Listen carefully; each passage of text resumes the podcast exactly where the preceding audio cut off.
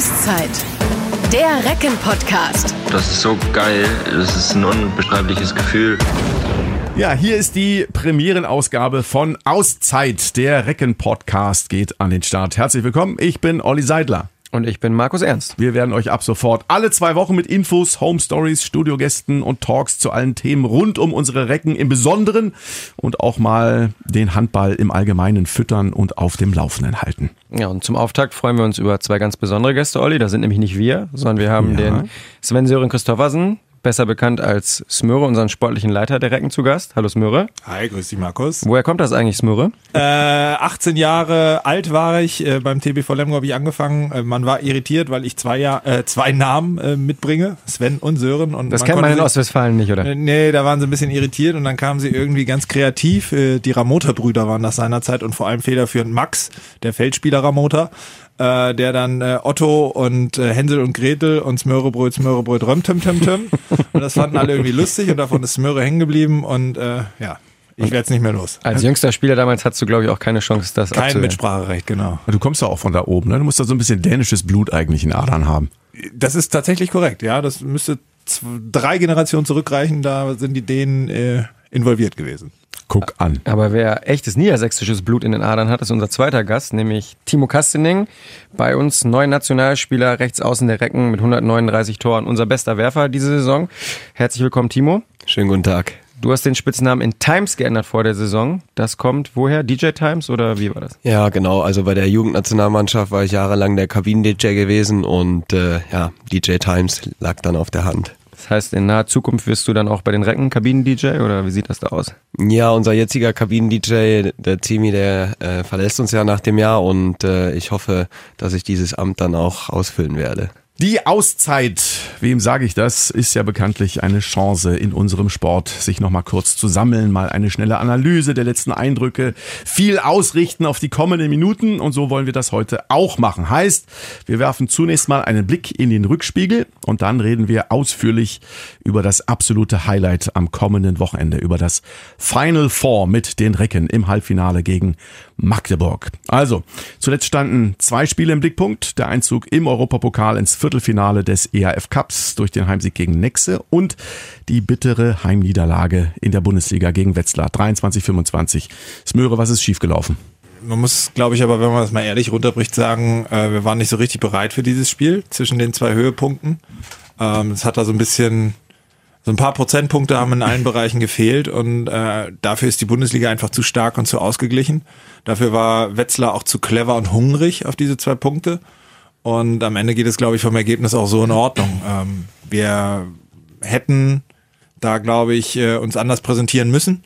Großer Wermutstropfen dieses ganzen Spiels ist dann noch die Situation, dass äh, wir zusätzlich in der Schlussviertelstunde drei Spieler verloren haben, verletzt. Das möchte ich jetzt mal nicht irgendeiner Einstellung zu äh, zuordnen, sondern es ist einfach äh, neben den verpasst, neben der verpassten Chance auf zwei Punkte dann im Prinzip drei Spieler schon fürs Wochenende auch zu verlieren, hat dann dem ganzen Nachmittag Ugalde, Büchner, Brozovic. Dem ganzen Nachmittag die Krone aufgesetzt, genau. Timo, ähm, nach so einem Spiel wie gestern, du siehst heute noch nicht so fröhlich im Gesicht aus. Wie schlecht schläft man da? Ja gut, also ich sag mal, wir hatten uns das gestern auch als Mannschaft anders vorgestellt. Äh, ihr habt es gerade schon angesprochen, wir haben jetzt diese zwei Höhepunkte und dazwischen das Wetzlar-Spiel gehabt.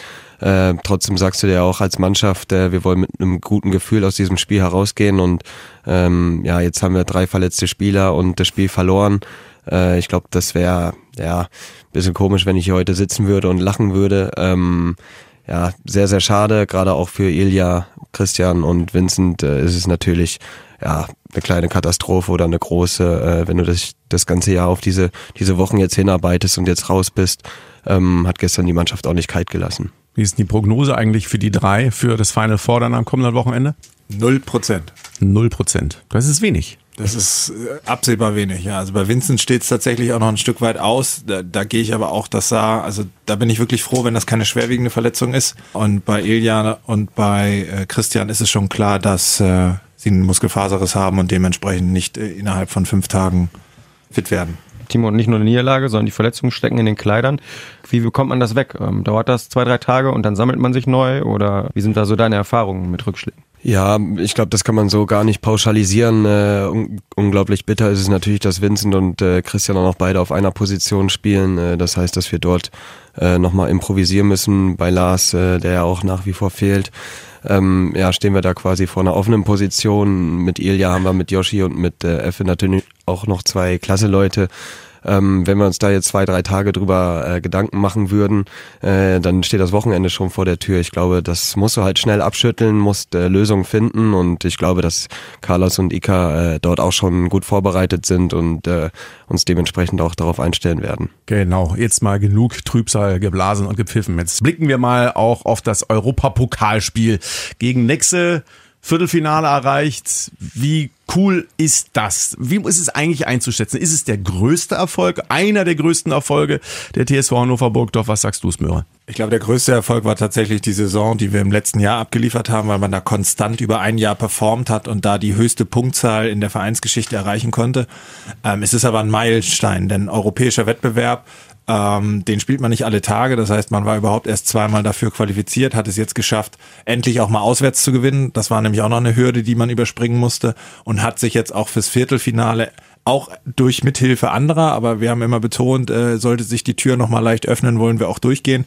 Und das haben wir dann, glaube ich, auch eindrucksvoll geschafft. Und insofern, vielleicht nach dem Trübsal, was wir gerade geblasen haben, haben wir auf der anderen Seite auch äh, das äh, positive und schöne Gesicht äh, der Recken gesehen. Und äh, da haben wir, glaube ich, in zwei Spielen mit plus 22 Toren insgesamt äh, gezeigt, welch Potenzial in dieser Truppe auch steckt. Und war auch einfach eine mega geile Atmosphäre in der Swiss Life Hölle. Äh, da haben wir mehr als 3600. Ich weiß nicht, auf der Platte hat man natürlich ein paar andere Sachen äh, auf dem Zettel, aber bekommt man das auch so ein bisschen den Schalldruck da auch mit, dass die Haare einem so ein bisschen nach hinten geföhnt werden oder wie ist das? Ja, also ich äh, habe es auch schon nach dem Spiel gesagt. Äh, ich war 2009 beim Aufstiegsspiel gegen Ludwigshafen in der Halle und äh, seitdem habe ich, muss ich wirklich sagen, keine bessere Stimmung mehr in der Halle erlebt. Du hast halt gesehen, äh, ja, dass wir etwas Historisches schaffen können äh, genauso wie damals. Ähm, ich glaube in Verbindung noch äh, damit, dass es ja so überraschend kam, weil wir ja drei Wochen vorher gegen Tatabanya äh, nach dem Unentschieden daheim quasi ausgeschieden waren und dann auf einmal in einem Duo-Dai-Spiel äh, doch weiterkommen könnten. Und äh, ja, das hat man auch auf den Rängen gespürt und das hat uns als Mannschaft extrem gepusht. Also es war wirklich unglaublich. Also ich muss dir recht geben, Timo, aber auch widersprechen. Ich habe noch ein Spiel erlebt, wo die Reckenkulisse unfassbar war und das war letztes Jahr Hamburg, Halbfinale gegen Wetzlar. Ich glaube, der, ja. Recken, der ja. Recken-Fanblock, der war einmalig und ähm, war quasi glaub, auch im Heimspiel dann. Das also, war eigentlich ein Heimspiel ja. und das brauchen wir ja auch am Wochenende, oder wie, wie siehst du das? Auf jeden Fall. Also äh, letztes Jahr war ja auch unser erstes Mal beim Final Four und äh, ich war selbst auch ein bisschen gespannt äh, darauf, was unsere Fans, äh, sag ich mal, vorbereitet haben und äh, ja, die Erwartungen wurden nicht nur zu 100 Prozent erfüllt, es hat alles gesprengt. Also ich hoffe, dass wir dieses Wochenende dann auch äh, ja die Stimmung vielleicht sogar nochmal toppen können. Äh, da sind wir als Mannschaft natürlich auch gefragt, die Fans mitzunehmen. Da haben wir doch schon nahtlos jetzt den Übergang gefunden. Äh Rückspiegel eingeklappt, Blick nach vorne, Final Four, Spiel gegen den SC Magdeburg. Die Fans sind natürlich wieder ein wichtiger Faktor.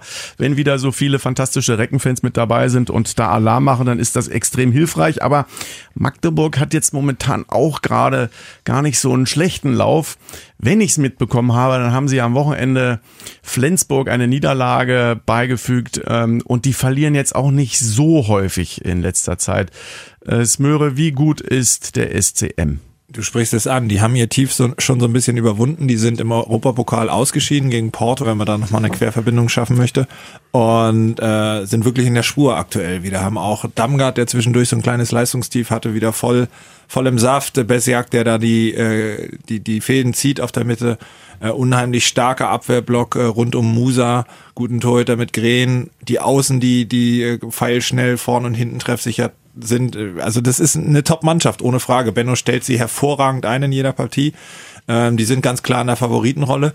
Ich hoffe aber auch so ein Stück weit nicht nur auf unsere Fans, sondern äh, wir haben ja auch zwei, drei Leute bei uns mit Berliner Vergangenheit, Berlin und Magdeburg. Boah, die mögen sich nicht ganz so sehr. Vielleicht können wir die Fans für unser Halbfinale auch schon so ein bisschen gewinnen als Warm-up. Äh, dann ist die Halle schon mal ein bisschen mehr auf unserer Seite und wir wissen ja, was sowas manchmal auch für Kräfte frei macht. Yes.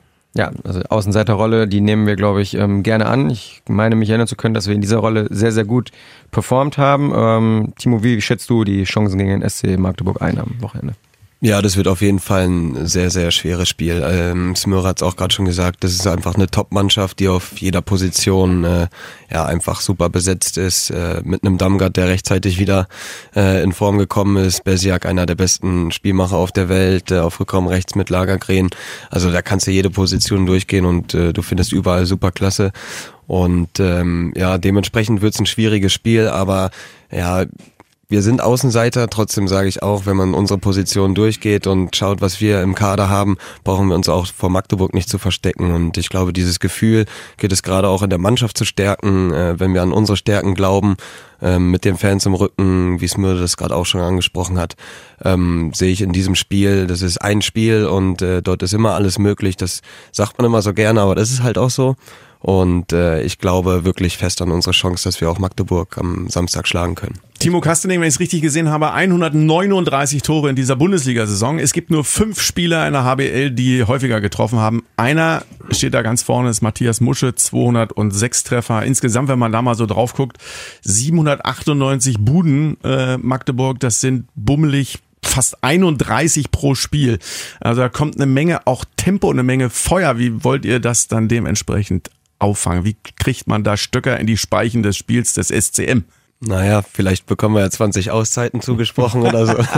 nee, also ich glaube. Als Podcast könnte ich ein paar mitbringen dann auch mit Markus zusammen. Ja, warum nicht? Äh, nee, also insgesamt äh, glaube ich, weiß jede Mannschaft in der Liga, wie stark Magdeburg im Tempospiel ist. Vielleicht die stärkste Mannschaft in der Liga momentan. Und äh, da muss man aber auch seinen eigenen Rhythmus finden. Ich glaube, das äh, bringt nichts äh, zu sagen, wir brechen deren Rhythmus oder ähm, wir gehen das voll mit. Äh, das sowas findet sich im Spiel. Wir müssen versuchen, dem Spiel unseren Stempel aufzudrücken, ähm, teilweise auch selbst Tempo zu machen, einfache Tore zu erzielen. Ist ja auch nicht gesagt, dass Magdeburg vielleicht den Tag hat, wo sie 20 Mal nach vorne rennen und 20 Mal treffen. Das kann ja vielleicht auch unsere Stärke werden, wenn wir uns ähm, dort auch ein paar Bälle holen können und selbst verwandeln können. Also das ist immer vor dem Spiel relativ schwierig zu sagen. Ähm, ja, je nachdem, was du vorher sagst, am Ende kommt es meist eher anders. Deswegen äh, vertraue ich da auf unsere Coaches und äh, die werden uns da schon gut einstellen. Die Wahrheit liegt also nicht nur auf dem Platz, sondern auch auf dem Handballfeld. Und so weit gehört aber auch, dass der SCM letztes Jahr Smöre im Pokal-Halbfinale auch leicht favorisiert gegen die Rhein-Neckar-Löwen war, dann nicht so performt hat, zu Hause ein Final Four im ERF Cup hatte, nicht so performt hat. Ähm, kann das auch eine Chance für euch sein? Ja und nein. Also man, man kann das in beide Richtungen bemühen. Man kann das natürlich motivatorisch in die Richtung spielen, dass der SCM jetzt sagte, also nochmal lassen wir uns so ein Endturnier nicht nehmen. Ähm, bei der aktuellen Form gehe ich nicht davon aus, dass sie jetzt äh, in das Spiel gehen und sagen, boah, jetzt fühlen wir uns aber unwohl hier und ich weiß nicht, was da jetzt passiert. Schwierig zu sagen. Es geht am Ende des Tages, wir bemühen uns ja alle hier keine Phrasen zu dreschen. Äh, du hast es ja trotzdem. Ja, bitteschön, also. Hab ich, der Pokal hat ja seine eigenen Gesetze. Also das Phrasenschwein haben wir noch nicht hier mit den drei Euro. Das sollte man dann nach dieser Sendung, denke ich, durchaus mal einführen. ähm, aber wie gesagt, ich wiederhole mich da gerne nochmal. Der Pokal hat ja gerne seine eigenen Gesetze und das möchten wir auch gerne beweisen. Ich bin da voll auf Timos Seite, dass man jetzt auch trotz der Qualität des Kaders von Magdeburg äh, nicht das Spiel schon abschreiben sollte. Ähm, vielleicht haben wir den einen oder anderen äh, taktischen Winkelzug noch, der äh, vielleicht auf keinem Video zu finden ist, weil wir das jetzt aus der aktuellen Personalsituation so entwickeln müssen. Ich kann mich an Spiele erinnern, wo wir auch in einer sehr, sehr schwierigen Personalsituation waren, in Flensburg zum Beispiel. Wir haben am Ende zwar knapp mit einem Tor verloren, aber die waren doch sehr, sehr überrascht. Ähm, und äh, auch auch eine Mannschaft, die, die sehr übers Tempospiel gekommen ist. Wir haben sehr, sehr lange Angriffe gefahren im 7 gegen 6, äh, sie äh, sehr ungeduldig äh, aussehen lassen und haben so auch eine Chance um den Sieg mit gehabt. Und das kann einer von vielen Wegen sein. Der große Welterklärer des Fußballs, Cesar Luis Minotti, hat mal gesagt, Sport lebt von Ordnung und Abenteuer. Wer wird euer Abenteurer sein gegen Magdeburg? Da gucken sich beide an. Was will er von mir? Ich, ich bin noch bei Minotti. Also. War mal ein Trainer bei Argentinien, äh, El Flaco, der, der Du Dürre. arbeitest ab und zu auch im Fußball, ne? Das ist verrückt. Ganz gelegentlich. Äh, äh, ähm, ich finde, wir bestreiten gemeinsam ein Abenteuer mit Hamburg. Also letztes Jahr war das noch das Größte überhaupt, da jetzt endlich mal hingekommen zu sein, Ja. wo wir im Vorjahr im Viertelfinale ausgeschieden sind in, äh, in Leipzig, unglücklich. Äh, insofern bin ich erstmal happy, dass wir dieses Abenteuer nicht nur den Jungs, sondern auch unseren äh, Fans und Sponsoren, also Partnern bieten können. Wir freuen uns alle sehr auf dieses Wochenende und wollen das auch ein Stück weit genießen, weil dafür haben wir hart gearbeitet. Äh, das hat uns letztes Jahr auch die Tür Richtung Europapokal geöffnet und dementsprechend gehen wir das Ganze auch an. Zwar, zwar äh, mit der nötigen Demut auch, aber am Ende des Tages genießen wir auch einfach mal, äh, dass wir bei so einem Event dabei sein können, denn neben dem Final Four in Köln und vielleicht jetzt so spielen wie bei der Weltmeisterschaft im eigenen Land, ist das stimmungstechnisch schon äh, am ganz oberen Ende, was, was so Handballhallen zu bieten haben. Timo, ich glaube, wir sagen immer alles, es ist ein ganz besonderes Wochenende. Die Fans fiebern dem Event auch seit Wochen, seit Monaten entgegen. Ihr habt ja ganz viele Spiele zwischendurch gehabt. Jetzt steht das große Ereignis bevor. Beschreibt doch mal, ist das, äh, wie ist das gänsehautmäßig? Ähm, wacht man da schon ein paar Tage vorher auf und ja, freut sich, stellen sich einem die Nackenhaare auf? Ähm, was waren das für Erfahrungen im letzten Jahr vor allem? Ja, genau. Also ich kannte es äh, vorher auch nur als Zuschauer. Ich bin dort auch schon, glaube ich, drei oder viermal Zuschauer gewesen und dann äh, selbst dort in Hamburg zu spielen, äh, sag ich mal, wie es mir gerade schon gesagt hat, neben Köln, so das Handball-Mecker irgendwie in Deutschland und äh, ja, das war war der Wahnsinn und jetzt weißt du einfach, was was dich erwartet und ähm, ja, die Freude ist, sag ich mal, nicht geringer geworden. Also das ist äh, ja mit das Größte, was du im deutschen Handball erreichen kannst und äh, ja, wir sind alle Handballer, wir trainieren dafür Tag für Tag und äh, wenn du dort bist, äh, mal ungeachtet der ganzen Stimmung und so weiter, bist du dort, um sportlich abzuliefern und äh, da sind wir alle so ja so geil darauf, dass es jetzt endlich losgeht und äh, ja, wir wollen unser Bestes geben und äh, am besten dort auch das Ding holen. Also das ist, steht ja außer Frage, wenn du bis ins Halbfinale kommst, dann wird's nicht am Sonntag als Zweiter nach Hause fahren oder schon am Samstag deine Koffer packen müssen. Ähm, trotzdem weiß aber auch jeder von uns, wie schnell sowas vorbei sein kann. Ähm, dementsprechend äh, ist die Lage schon sehr konzentriert bei uns. Trotzdem ist die Vorfreude riesig. Und Smöre, du weißt ja, wie das ist zu gewinnen. 2014 mit den Füchsen. Ich weiß nicht, im Finale warst du, glaube ich, angeschlagen. Ich glaube, ähm, du kannst dich aber auf jeden Fall logischerweise, weil du den Weg bis dahin begleitet hast, als Pokalsieger mit auch feiern und sehen und erleben. Ja, ich habe in dem Wettbewerb tatsächlich gespielt, allerdings im Halbfinale und Finale nicht, da diese Spiele ja an zwei aufeinanderfolgenden Tagen stattfinden und ich leider noch verletzt war. Ähm, war aber eine besondere Erfahrung. Also für uns auch in der Konstellation ähm, nicht so ganz zu erwarten. Wir sind da so auch eher als Außenseiter hingefahren, haben uns dann gut präsentiert gegen Melsung, meine ich. Ich hoffe, dass ich jetzt keinen Blödsinn erzähle, viele Spiele, die man gespielt hat. Äh, Finale war dann gegen Flensburg. Äh, da haben wir, glaube ich, eine kleine Überraschung geschafft und eine kleine Sensation. Also Pokalfeiern kann ich dann äh, auch aus dem FF berichten, haben schon ihren gewissen Charme und würden mich auch spontan dazu bereit erklären, da mit zu organisieren, äh, dass wir da entsprechend in der Folgewoche Spaß haben. Also den Partywart für einen möglichen Pokalsieg am Sonntag hätten wir schon. Böse Zungen in Berlin behaupten ja, dass sie nur gewonnen haben, weil sie eben Smöre vorher nicht haben spielen lassen an diesem Wochenende. Ist Nein, böse, der Mann. Spaß beiseite. Ähm, so, und es wird ja für dich auch ein Perspektivwechsel dieses Jahr, weil letztes Jahr hast du das Final Four als Spieler erlebt mit den Recken, dieses Jahr als sportlicher Leiter. Was ändert sich für dich denn diese Woche? Ich glaube, dass man organisatorisch im Vorwege schon ein paar mehr Anrufe zu tätigen hat und ein paar Dinge mehr zu klären. Das äh, gibt die Aufgabe oder bringt die Aufgabe so mit sich.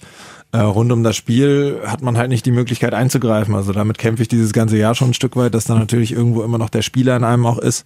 Ähm, man andererseits natürlich auch so, so, so einen Blick auf das Spiel hat. Grundsätzlich weiß ich, dass ich auf jeden Fall eine Sponsorenveranstaltung am Samstagabend habe. Letztes Jahr ist die für mich nur ausgefallen, weil wir ein Finale gespielt haben. Wir kommen mit.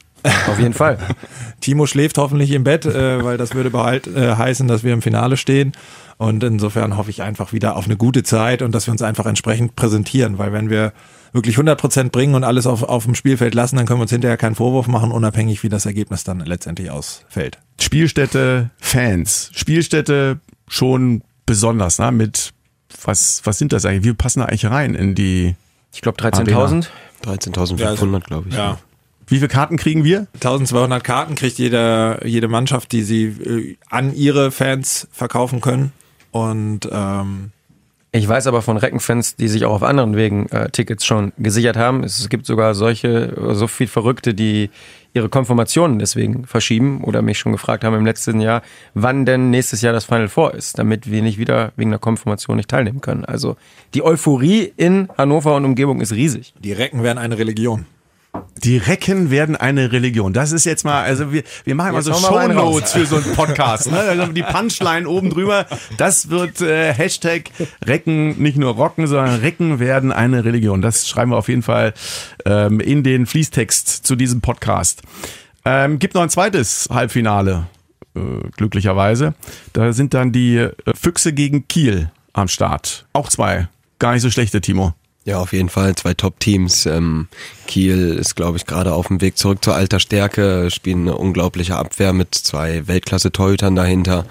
Ähm, aber auch Berlin wird gerade viel geredet, dass die eine schwere Zeit durchmachen, ähm, gerade eine schlechte Phase haben. Ähm, aber ich sage auch, so eine Mannschaft kann sich in einem Spiel wieder zusammenreißen und kann äh, eine Top-Leistung bringen.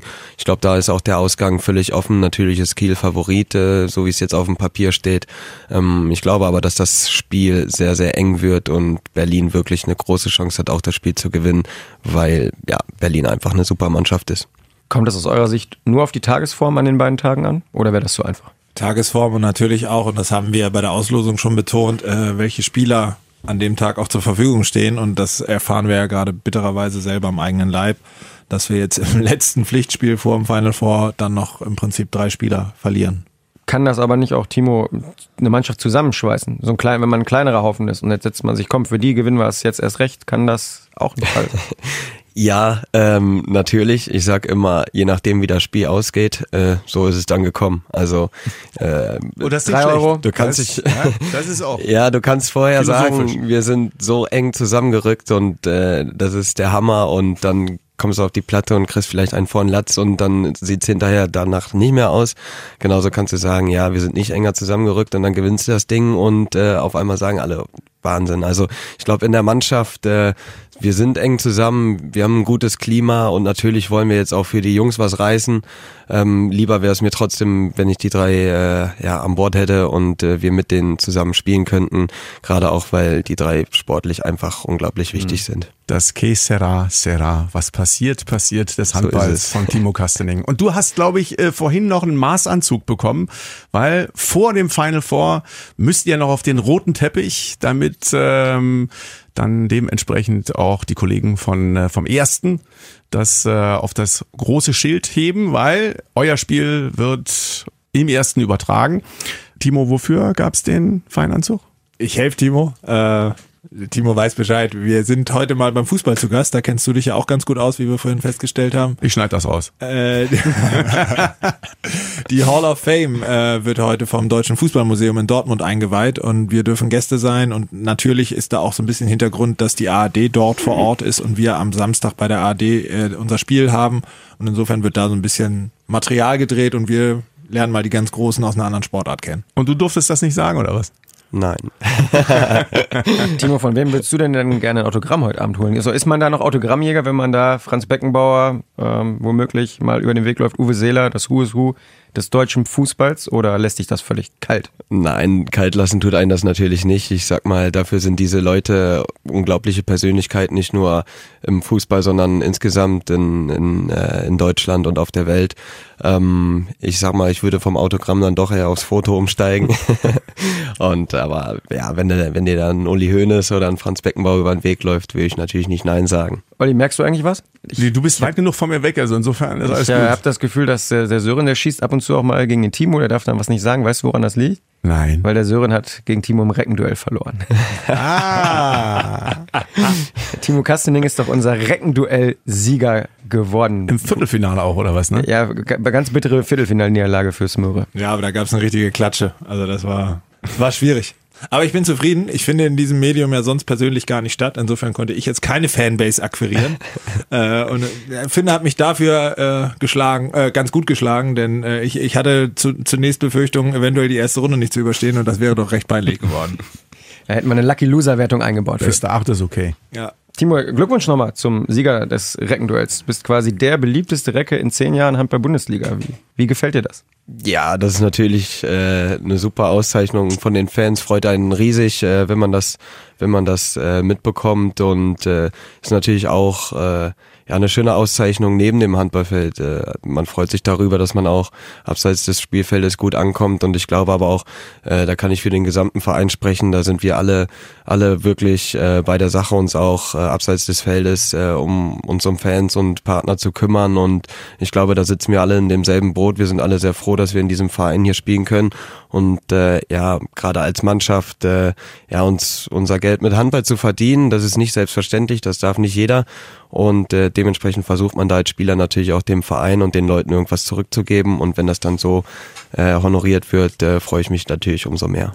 Wir wollen ja gleich noch was Besonderes mit dir spielen. Also ähm, insofern äh, gleich, aber nochmal die Frage in die Richtung für dich. Ist das schon auch etwas Besonderes eben bei der TSV Hannover Burgdorf? Du hast äh, bei den Recken dein Bundesliga-Debüt erlebt und äh, bist ein Kind der Region. Also insofern, wie wichtig ist dir das auch? Ja, du hast es angesprochen. Ich bin Hannoveraner, also ursprünglich bin ich Schaumburger, aber seitdem ich 14 bin, wohne ich in Hannover und äh, dementsprechend fühle ich mich auch so und äh, ja, das ist natürlich super, wenn man das dann von den Leuten so zurückbekommt. Äh, man merkt, wie der Handball wächst, wie wie die Recken eine Marke geworden sind, ähm, die auch in Hannover, sage ich mal, ihren Platz gefunden hat und äh, ja, das ist einfach eine super Sache und ich bin sehr glücklich, äh, dass ich den Weg mit dem Verein mitgehen konnte.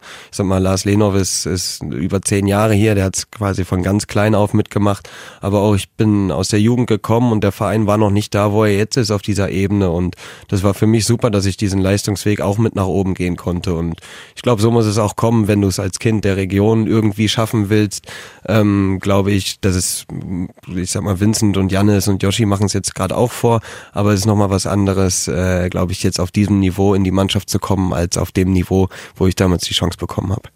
Jetzt hast du quasi auf, äh, als Kind der Region auch den Sprung zum ersten Mal in die Nationalmannschaft geschafft. Wie war da die Woche äh, neulich in Kaiserau mit dem ersten Länderspiel für dich? Ja, war natürlich äh, eine außergewöhnliche Woche, gerade in Verbindung mit dem ersten Länderspiel. Ähm, war eine großartige Erfahrung, äh, es hat sehr viel Spaß gemacht.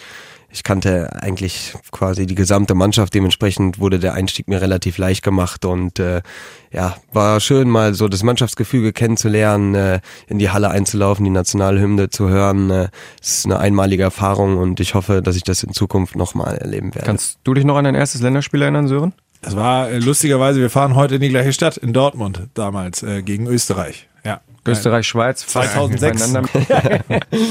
Musstest du zum Einstand damals singen noch, Sören? Irgendwie gibt's das heute alles gar nicht mehr, oder wie war das bei dir? Nee, ich glaube, das war, also mein Einstand äh, in Lemgo, wo wir vorhin auch mit Smöre und so weiter unterwegs waren, der war noch ein bisschen äh, ambitionierter, äh, aber äh, jetzt äh, in der Nationalmannschaft war das relativ entspannt. Weil wir bei besonderen Dingen sind, hast du eigentlich irgendwie sowas wie ein Maskottchen oder irgendein Ritual oder eine Macke oder sowas, du, ähm, was du dann dementsprechend mitnimmst zur Nationalmannschaft? Oder ist das bei Spielen so, dass du äh, immer den rechten Schuh anziehst und äh, eine Doppelschleife zuerst da machst? Oder gibt's da irgendwie sowas bei dir? Also ich glaube, man hat mehr Rituale, als man selber denkt. Ich sage immer von mir, ich habe keine Rituale. Das Einzige, was ich mache, ist, wenn ich in die Halle komme, dass ich meine Mutter grüße und der ein Küsschen auf die Tribüne schicke. Aber ansonsten, äh, ja, habe ich immer so ein Tape um mein Handgelenk, wo ich mir die wichtigsten Dinge aufschreibe, die mir fürs Spiel wichtig sind.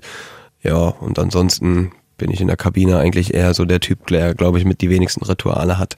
Ich glaube, Smöre war da ein Spieler von, von einer anderen Kategorie. Bist ich glaube, du der hatte ein paar, paar mehr Rituale. So bist du abergläubisch.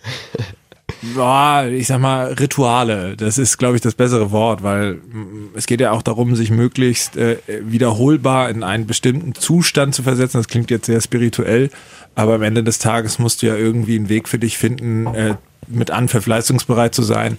Da habe ich versucht, einfach einen ähnlichen Rhythmus zu haben. Ich wusste, welche Übungen ich machen muss, um warm zu sein. Ich wusste, dass, dass ich ab 30 vielleicht auch schon mal vor dem eigentlichen Warmlaufen mit der Mannschaft mich warm mache. Da ist Timo jetzt noch ein Stück weit von entfernt. Der kommt noch in die Halle und knallt aufs Tor und alles ist toll. Und die Schulter hält. Ge- genau. Äh, und schießt den Ball so fest er kann. Ähm, nee, aber Spaß beiseite. Also das, das war so ein bisschen, so ein paar Geschichten waren dabei, aber das war jetzt nicht so, dass jetzt äh, der Weltfrieden davon abhängig war, ob ich jetzt mir den rechten oder linken Schuh zuerst äh, zugebunden habe, aber es war immer der linke. Aber wichtige Dinge aufs Handgelenk schreiben habe ich noch nie gehört. Das ist ja. Aufs Tape, ne? ja, hast du in der Schule auch immer gespickt oder? Ja, das hat aber nicht so gut geklappt. Das habe ich dreimal in einer Woche gemacht und danach nie wieder. Ich bin nur so durch die Schule gekommen. überhaupt. da wurde man nicht in die Nationalmannschaft nominiert dann in der Schule, sondern eher ins Direktorbüro oder wo war das? Okay. So, jetzt äh, heißt es Voll auf die Zwölf. zwölf Fragen an Timo Kastening. Gestellt heute von Markus Ernst. Ja, Timo, wir fangen einfach an. Langschläfer oder Frühaufsteher? Kommt drauf an. Eher Langschläfer. Das ist aber interessant. Du bist doch auf dem Bauernhof groß geworden, oder? Ja, da musste ich ja mal früh aufstehen. Ja, Jetzt wohne ich in der Stadt und durfte ein bisschen länger schlafen. also kein Hahn, der dich um 5 Uhr weckt. Nee, aber wir haben ja sogar noch Hühner, deswegen manchmal kommt das vor. Hast du doch mit angepackt? Äh, ich habe Freitag oder Donnerstag habe ich mit meinem Bruder noch unseren Hühnerstall gemistet, also da wird durchaus noch angepackt. Schule hatten wir gerade schon. Mathe oder Englisch? Englisch. Aber du hast doch eine Ausbildung bei der Sparkasse Hannover gemacht. Da muss man doch gut mit Zahlen umgehen können, oder? Ja, aber das können ja Computer dann auch. Ja, der Trend geht zur künstlichen Intelligenz. Da, da ich auch Bankkaufmann bin, weiß ich, dass man mathematisch im Prinzip nur den Dreisatz bedienen muss als Bankkaufmann. Und da sind wir neulich schon gescheitert, muss ich sagen. Ja, das können wir beide nicht. Drei Sätze am Stück, gerade noch so. Gerade aber noch so. Aber Dann wird's schwierig. auch nicht unfallfrei. Du hast gesagt, Timo, dein Vorbild ist Oliver Kahn. Bist du beim True Fußball immer ins Tor gegangen oder warum? Weil du im Feld so schlecht warst? Ich glaube, ich war wirklich ein guter Fußballtorwart, ähm, aber ich sag, Olli Kahn war eigentlich immer mein Vorbild, weil er dafür stand, diesen Sieg unbedingt, äh, unbedingt erkämpfen zu wollen, egal mit welchen Mitteln. Der ist als Vorbild vorangegangen, was Siegeswille und Einsatz ansteht. Und solche Leute inspirieren mich. Der hat eine Mannschaft manchmal alleine nach oben gezogen, egal ob's ob es in der 90. Minute ein Gegentor gab, dann hat er gegen Hamburg da die Mannschaft nach vorne gepeitscht und am Ende wurden wir deutscher Meister und äh, Wir deutscher sowas. Meister. Ah, Ja, Fan des FC Münchner Bayern. Jung durch und durch. Timo Kastening, das Mentalitätsmonster der Recken am Samstag. Sören klatscht sich die Hand vor die Augen, schüttelt den Kopf. Ja, er als Münchner und vorhin erzählt er noch erst Schaumburger. und, äh, Ja gut, äh, Fußballerisch gesehen Münchner. Ah, okay. Ja gut, äh, Timo. Timo, du giltst als Frauenschwarm der Recken. Wie hoch ist der Anteil an weiblichen Telefonnummern in deinem Handy? Ah. Müsste ich mal nachschauen. Ich Da glaube, fällt mir ein, als Bankkaufmann kann man, muss man auch Prozent rechnen. So, Prozentrechnung kommt jetzt nämlich zum Tragen. ja, ich würde sagen sehr gering. Also Mama, Tante, Patentante. Du weißt, dass man im Recken-Podcast nicht lügt. Ne? Ja, man sieht das Lächeln des Herrn Kastening jetzt gerade nicht, das Breite. Ist das so? nee, müsste ich mal nachgucken. Okay. Dein größter Fehltritt oder peinlichster Moment bislang? Das ist Jetzt nicht im Zusammenhang mit den Telefonnummern von Frauen. Ah, ja, okay. Ähm, boah, das ist. Smöre fällt dir da was ein? In unserer gemeinsamer äh, Spielerzeit äh, fällt mir da so ein Vormittag in Burgdorf ein. So ein Vormittag Was war in da? Burgdorf. Äh, Ja, also das Training fing an, aber Timo war nicht da, aber nicht zu erreichen und kam dann irgendwie ein bisschen später an und äh, Da sind wir beim Thema Langschläfer, oder? ja. Nur weil er verschlafen hatte? Ja, klar. Ja, ja, klar, also das war bremst ihn gerade aus. Ja, ja. Nee, das war tatsächlich, äh, weil er verschlafen hatte, aber das ist halt äh, im Sport immer so eine richtig undankbare Situation, weil so Training findet halt in der Regel gemeinsam statt. Und das wird auch relativ äh, hart sanktioniert und ich war jetzt auch noch unglücklicherweise Ich wollte Kassenwart. gerade sagen, weißt du, wer Kassenwahl war? Wie teuer war's denn? Naja, das wird bei pro Minute Teuer. abgerechnet. Und äh, das, also es war mir selber schon fast unangenehm, ihm die Zahl zu nennen. War Timo eher einer, der da ganz weit vorne lag in der Monatsabrechnung, oder? Nee, eigentlich gar nicht. Und das, aber das hat ihn natürlich nach oben katapultiert in, de, in dem Moment. Äh, aber ansonsten war da eher so äh, andere, die, die da vorangegangen sind. Hand aufs Herz, Timo. Wie oft bist du den Text der Nationalhymne vor dem ersten Länderspiel durchgegangen? Nicht einmal. Rap oder Techno? Ja, dann schon eher Rap. Ja. Also DJ Times legt eher Rapmusik auf. Ja. Deutschrap oder? Mm, alles. Also egal, ob es Deutsch oder Ami-Rap ist, kann auch Trap sein, ganz egal. Also ich bin, was das angeht, äh, sehr vielseitig, glaube ich. Aber egal, ich spiele auch Rock'n'Roll oder Rock oder auch mal Hard Rock Ja, oder ich- Schlager nach dem Spiel, wenn wir bin manchmal ein gewonnen bisschen haben. irritiert. Meine, ähm, habe ja auch Jungs zu Hause, äh, die hören auch Deutschrap. Und wenn ich mir vorstelle, dass wir vor zehn Jahren hier bei Antenne Niedersachsen noch nicht Genie spielen durften, weil Falco verboten war mit diesem Lied und heutzutage jeder zweite Deutschrapper mit meiner Mutter irgendwie gerne verkehren möchte, dann äh, bin ich manchmal etwas irritiert. Ja, gut, das, das äh, kann ich durchaus verstehen. Wobei Falco ja so auch für mich persönlich, wenn ich wenn ich den Rap von heutzutage höre, schon eher Künstler als Rapper war. Also der war ja schon schon großartig, also richtig großer Musiker. Dein Markenzeichen war früher der Zopf. Was ist es heute? Das ist auch eine gute Frage. Wurfvariabilität, wolltest du natürlich sagen. Ne? Genau, die Variabilität. Ja, also dein Handgelenk ist äh, extrem locker. Wie viele Stunden trainiert man das so in der Woche? Oder du?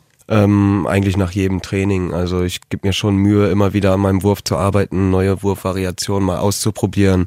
Äh, wenn ich irgendwas im Internet sehe von anderen Spielern, äh, wo ich sage, okay, der Wurf könnte auch auf mich zutreffen, äh, dann probiere ich das einfach mal aus und ähm, dann sehe ich ja, ob es klappt oder nicht und ob das was für mich ist und dann versuche ich mich da eigentlich immer jeden Tag weiterzuentwickeln. Du wohnst ja in einer WG. Diese Arbeit im Haushalt machst du überhaupt nicht so gerne. Was ist das? Kochen. Katastrophe. Also echt. Reicht's nicht mal für die Tütensuppe?